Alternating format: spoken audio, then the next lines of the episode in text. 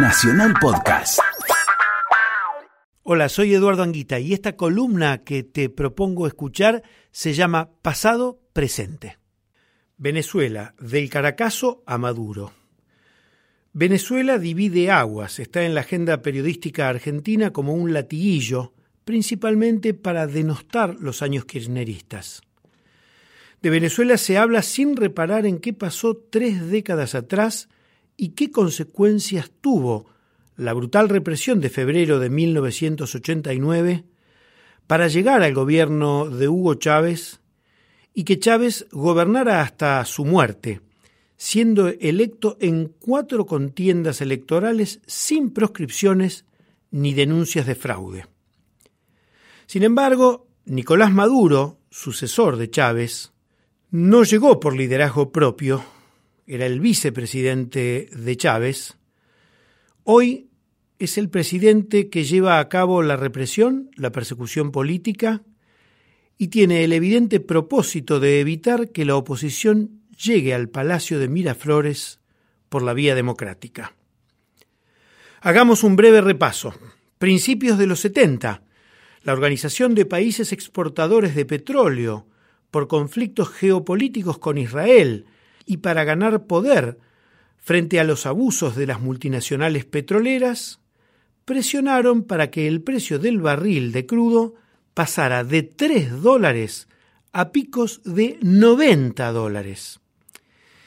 Esto sucedió entre el principio y el fin de la década del 70. A principios de los 70 el barril de petróleo estaba muy deprimido, valía 3 dólares, pasó en el 73 a 14 dólares y en los momentos en que los países de Medio Oriente no liberaban el crudo, este se cotizaba casi a 90 dólares. Cabe recordar que el socialdemócrata Carlos Andrés Pérez gobernó Venezuela, ganó en elecciones democráticas y asumió en 1974. Eran los años de oro de la socialdemocracia europea, el ascenso de Felipe González en España, el prestigio de dirigentes socialistas como Olaf Palme, Willy Brandt y François Mitterrand en Suecia, Alemania y Francia respectivamente. Venezuela por esos años abría sus puertas al exilio argentino, primero por la persecución y crímenes de la AAA y luego por la desaparición sistemática de personas provocada por la dictadura cívico-militar desde marzo de 1976. El presidente Carlos Andrés Pérez lo hizo por solidaridad, pero también absorbía una cantidad de obreros especializados, académicos y científicos formados en una Argentina industrial que una Venezuela primaria extractiva del petróleo no podía tener, pues tenía un bajísimo desarrollo industrial. Por esos años, Venezuela tenía una alta dependencia de las importaciones de Estados Unidos. Claro, podía soportarlo por las regalías y divisas petroleras. Sin embargo, cuando el precio del petróleo empezó a caer, comenzó un gravísimo endeudamiento externo, eso fue a principios de los ochentas cuando se deprimió nuevamente el precio del petróleo y sucesivos presidentes venezolanos empezaron a endeudar el país. Carlos Andrés Pérez volvió al poder. Ganó las elecciones por segunda vez a fines de 1988 y asumió en febrero de 1989. Tenía el prestigio de ser un presidente progresista. Sin embargo, lo primero que hizo Pérez fue poner en marcha un temerario plan de ajuste dictado por el Fondo Monetario Internacional. Establecía un brutal achicamiento del Estado, el congelamiento de los salarios y la liberalización de los precios, entre otras cosas. El combo perfecto fue para que los sindicatos y algunas fuerzas políticas de izquierda se pusieran al frente de las manifestaciones masivas que explotaron precisamente a pocos días de asumir Carlos Andrés Pérez.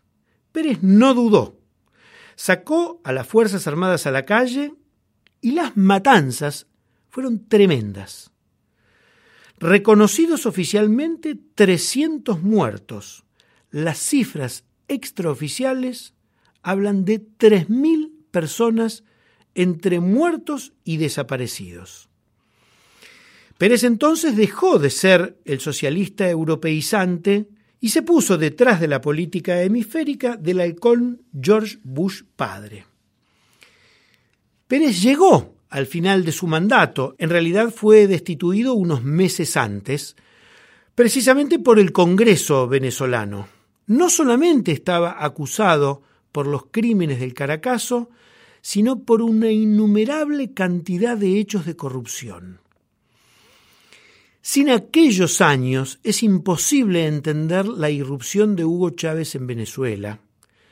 Sus primeros levantamientos cuando era un joven oficial y finalmente el triunfo electoral en elecciones libres a fines de 1988. Chávez llegaba al Palacio de Miraflores justo diez años después del Caracazo. Gobernó hasta su muerte en 2013. Dejó innumerables avances en vivienda, salud, educación, participación popular.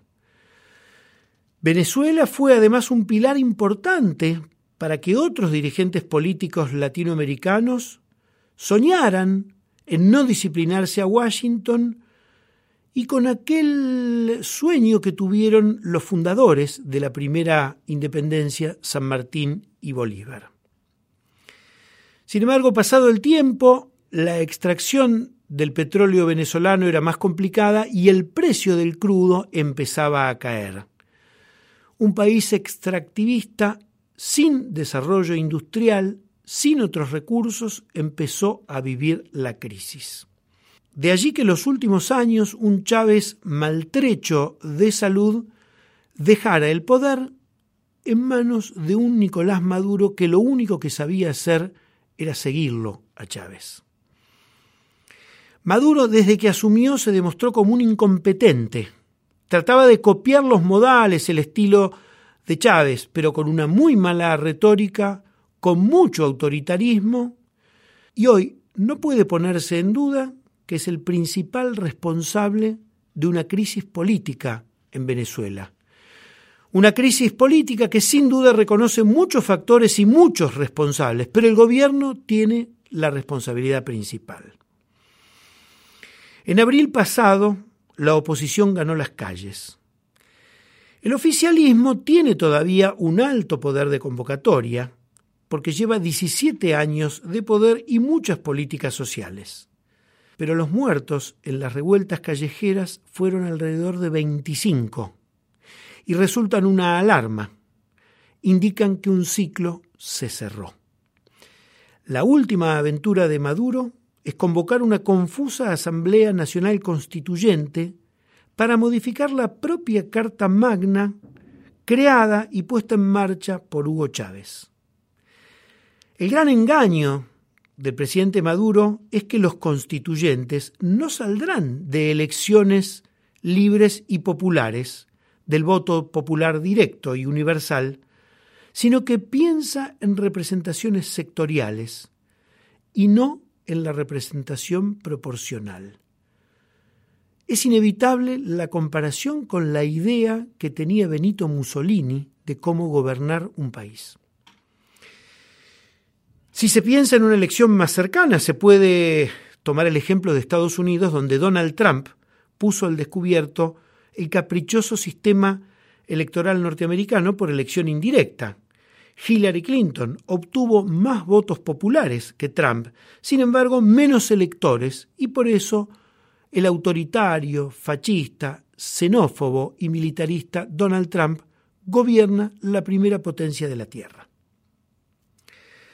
Volviendo a Venezuela, Maduro perjudica a la democracia latinoamericana, que ya está herida, sin duda, por las herencias criminales de las dictaduras cívico-militares, por sometimientos a modelos primarizados y extractivistas.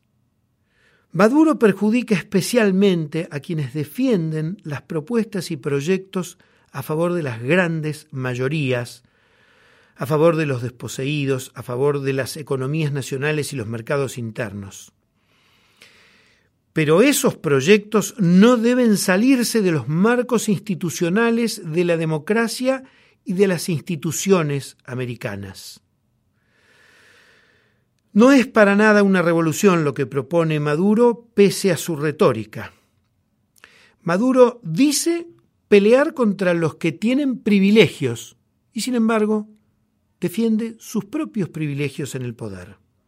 Maduro es una alarma en este momento en tiempos muy duros para el mundo y para Latinoamérica. No puede haber represión, no puede haber violación de los derechos de la democracia si se quiere defender a las grandes mayorías.